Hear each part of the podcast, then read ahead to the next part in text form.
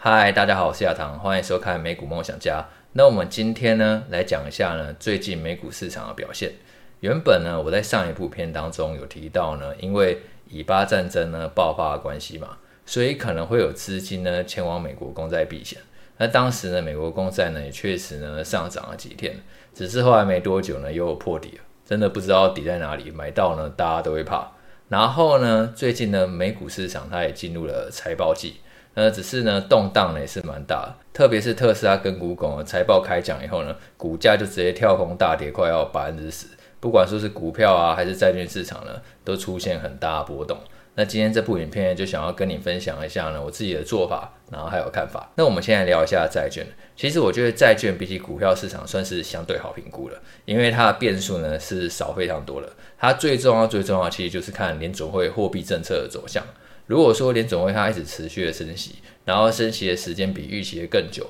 然后更长，那这样的话呢，其实对于债券市场就会造成一个很大的压力。因为例如说，如果今天联总会升息到百分之十，然后你手上这张债券当初发行的利率只有百分之二，那这样这张债券的价格一定要大跌嘛，不然谁要跟你买这张债券？所以其实它跟利率的变动呢是息息相关的。那联准会货币政策它要持续升息还是降息，很重要就是看通膨的数据嘛。那好消息是，不管最近公布的 PCE 或者说是公布的 CPI，那通膨的趋势呢都没有再进一步恶化迹象。然后原本呢，在以巴战争爆发的时候啊，其实我们都还蛮担心说，诶，会不会油价就开始一路的往上飙？因为油价呢跟未来通膨的走势呢，其实算是有蛮大的一个相关性。假设说油价一直在持续的上涨，那通膨预期一定就会升温。那目前看下来，其实以巴战争呢。目前呢，这个战场呢还蛮限缩在以色列呢跟加沙走廊的。以色列它并没有说想要扩大到整个中东的地区，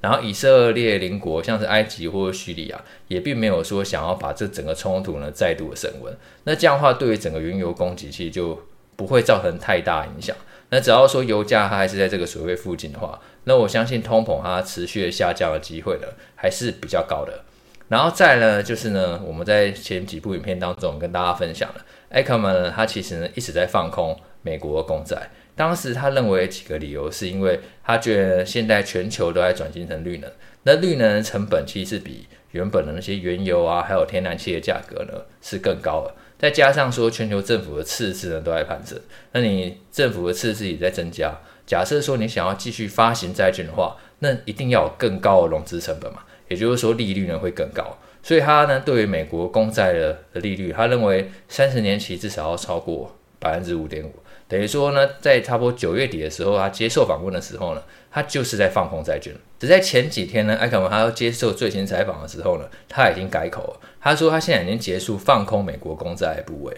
他主要基于几点理由。第一个理由就是最近以巴战争已经打起来嘛，那他觉得地缘政治风险升温的情况下，资金很有可能会开始前进美国公债避险，那这个就会造成呢公债殖利率开始往下滑。他觉得现阶段呢，你再去放空债券的话呢，其实呢风险还蛮大的。然后呢，还有第二点理由是，他认为呢联总会的高利率呢已经对美国经济呢造成影响，他觉得之后美国经济走弱的机会呢可能会比大家想象中还要来得更高。那如果说美国经济开始走弱的话，其实从过往经验来看的话，联准会它降息的速度也是会非常快。那这样的话就会有利于呢去支撑债券价格上涨。那我对于债券的想法，在过去一段时间以来呢是没有什么改变的。我觉得像现在美国公债值已经快要百分之五，那对于只是想要以领息为主的人，其实是非常有吸引力的。因为美国公债它违约风险就是趋近于零嘛，那这样的话你就可以拼白入股每一年拿百分之五的利息，当然是非常好的一件事情嘛。只是如果说你担心你手上的债券呢、啊，受到利率变化影响太大的话，那你就应该以买短天期的债券为主嘛，可能只有一年或者说是两年。那这样的话，你本金呢，它那个波动幅度就会非常的小，然后你每一年可以领百分之五左右的利息。然后假设说你还想要赌赌看，说联总会降息，然后债券价格会大幅度的上涨，你再去考虑买长天期的债券嘛，例如说是十年期的债，或者说是二十年期的债，你长短天期的债券互相搭配的话，我觉得其实就是一个很不错一个领息，然后进可攻退可守的组合。那讲完债券以后，我们来讲一下最近的股市，债券表现不太好，大家都知道嘛，已经抄底抄到大家都怕了。那股市呢？股市其实从七月呢创下新高以后，最近三个月以来，其实表现也不是很好。然后最近财报季开奖以后啊，更是有几家公司跌得特别惨，像是 Google、特斯拉都往下呢，快要跌百分之十。但是真的很烂吗？其实也不至于。我觉得看了财报的数字，我觉得好像也没那么差啊。我们就先从特斯拉的财报讲起。特斯拉它前几天公布财报的时候呢，营收呢是成长百分之五，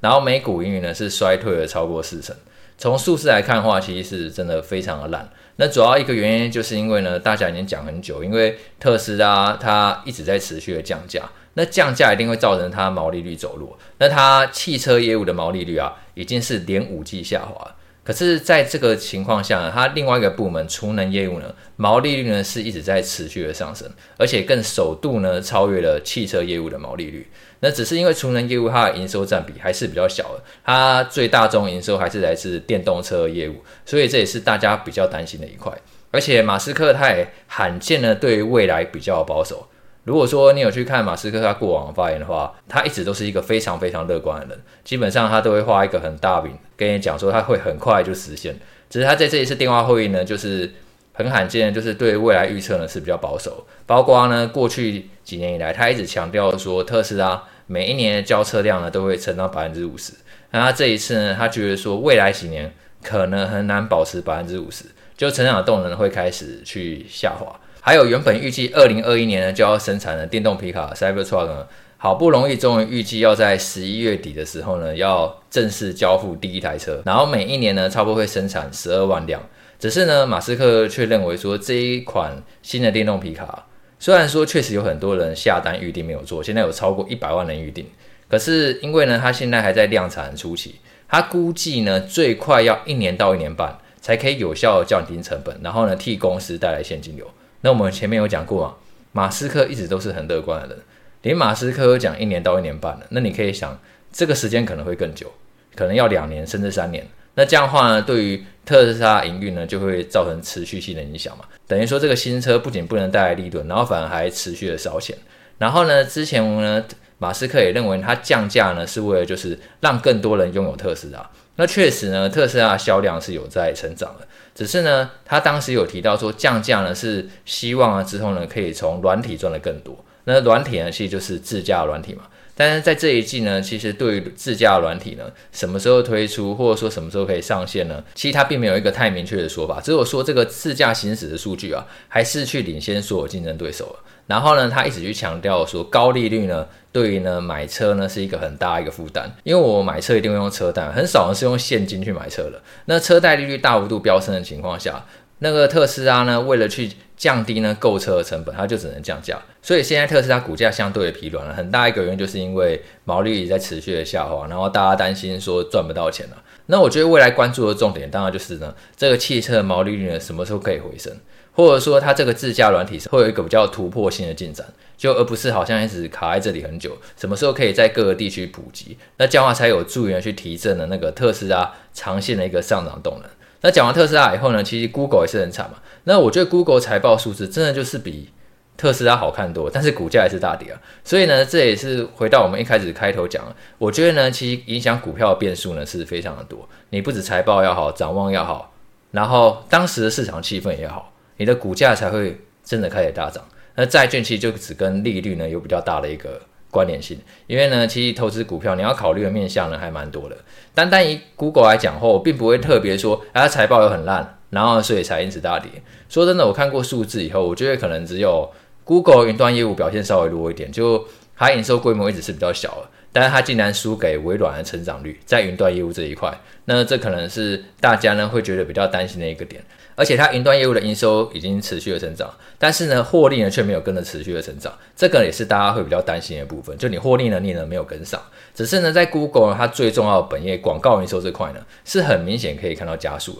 不管说是搜寻广告或是 YouTube 广告，其实呢，营收都从上一季开始明显的加速了。那我们有提过，其实广告营收。持续的加速啊，通常来讲的话，就代表景气进入一个比较稳定的一个周期了。因为企业一定是确定说，哎，景气开始复苏了，才会开始投放广告。那这个跟昨天 Meta 公布的财报，其实看到的趋势呢是有一点类似的。因为 Meta 公布财报后，营收更是成长百分之二十三。而且他说，因为他把那个 AI 演算法持续的精进的关系，现在用户在 FB 上的时间反而是提升了百分之七，然后 IG 上的时间提升了百分之六，然后广告触及人数也增加，提升了百分之三十一。这都是他广告成长加快因。那其实 Meta 它广告成长加快，也预示着说，其企业呢投放广告意愿呢是在加强了嘛。然后其他像是微软或 Netflix 最近几家有公布财报，一些业者，我觉得整体看下来，财报表现是没有太差的，整个盈余它还是一直在持续稳定成长。那为什么很多公司反应不如预期呢？主要是因为股票考虑的面向本来就比较多，一方面是它现在财报数字怎么样，二方面是它未来展望怎么样，然后三方面就是当时的市场气氛。那所谓的市场气氛，我觉得其实就跟债券利率有蛮大的关联了。如果说今天连债券它都可以提供一个无风险的百分之五的利率，那股市的本益比是一定会下修的。在过去几部影片当中，我很爱放这张图，就是债券利率呢跟标普外指数预期本益比的图。那其实这两个真的常常就是亦步亦趋。因为呢，如果说今天债券利率呢在往上飙升的时候，你本益比一定要下修嘛，这样股市才会有吸引力。那从最近的波动来看的话，大家也可以明显发觉到呢，确实股市本益比已经跟着债券殖利率呢开始去往下修正了。那我觉得其实这个修正呢，长期来看会是一个比较健康的回调啊，这代表说股票泡沫水分呢会减少一点，然后也许呢债券的那个修正也已经快要到顶了，因为之后通膨趋势呢会开始去渐渐的改善，然后甚至 Akerman 他现在也已经不再看空美国公债嘛，因为其实现在美国公债你就去追空的话，他认为呢风险呢是比较大一点的。那未来一周期还有很多公司公布财报，那接下来我会观察重点就是苹果，它会在下周四公布财报。那如果大家有看我每一个月直播，在这个月初直播的时候，我就有提到呢，苹果它可以说是纳斯达克指数的定海神针。如果说你今天那么多公司，你不知道看哪一家公司的话，就先看苹果，因为它是占比整个纳斯达克指数，也是占比整个标普五百指数最大最大的一个成分股，所以它影响美股的走势呢，其实是非常剧烈的。那其实苹果它自从在八月发布财报跳空大跌百分之五以后，假设各位有去看技术线型的话，它是完全站回不了那个缺口了，然后就开始呢一波比一波低。那现在刚好回档到年线附近了，然后刚好下个礼拜财报季又来了，所以其实这里是一个蛮关键的位置啊，看它是不是可以靠着就是已经跌到这一个长期均线支撑附近，然后加上有财报季呢有一个。比较好的表现，可以在这里呢顺利的止跌，那这样也许呢就有助于带动呢整个美股市场的气氛呢又开始活络起来。那当然相对嘛，假设说它开始是一根长黑往下灌破这个均线，然后可能财报的展望也比较差一点，那大家可能就要小心一点了。也许这一波回档可能真的就会稍微久一点。那我觉得投资是这样，就不要觉得说一定自己只看基本面或者是技术面。我觉得这两个就是相辅相成的啊。你一方面搭配技术线图呢，去做一个资金加减码的参考，然后一方面也去研究公司的基本面呢，去关注公司营运长期的展望。那这样的话，整个资产一定是会比较稳健成长了。那我觉得资产也不是说只有买股票或是买债券。如果说你是可以同时去观察很多资产的走势的话，你也比较知道说现在市场到底在想什么。像我自己最常观察几个资产的种类，例如股票、债券、房地产、黄金、原物料、美元等等。那目前看下来的话呢，过去一个月以来呢，其实呢表现最好的就是黄金，然后还有美元。那所以我自己呢，如果想要降低整个资产波动的话，最简单的方法就是提高现金的比重嘛，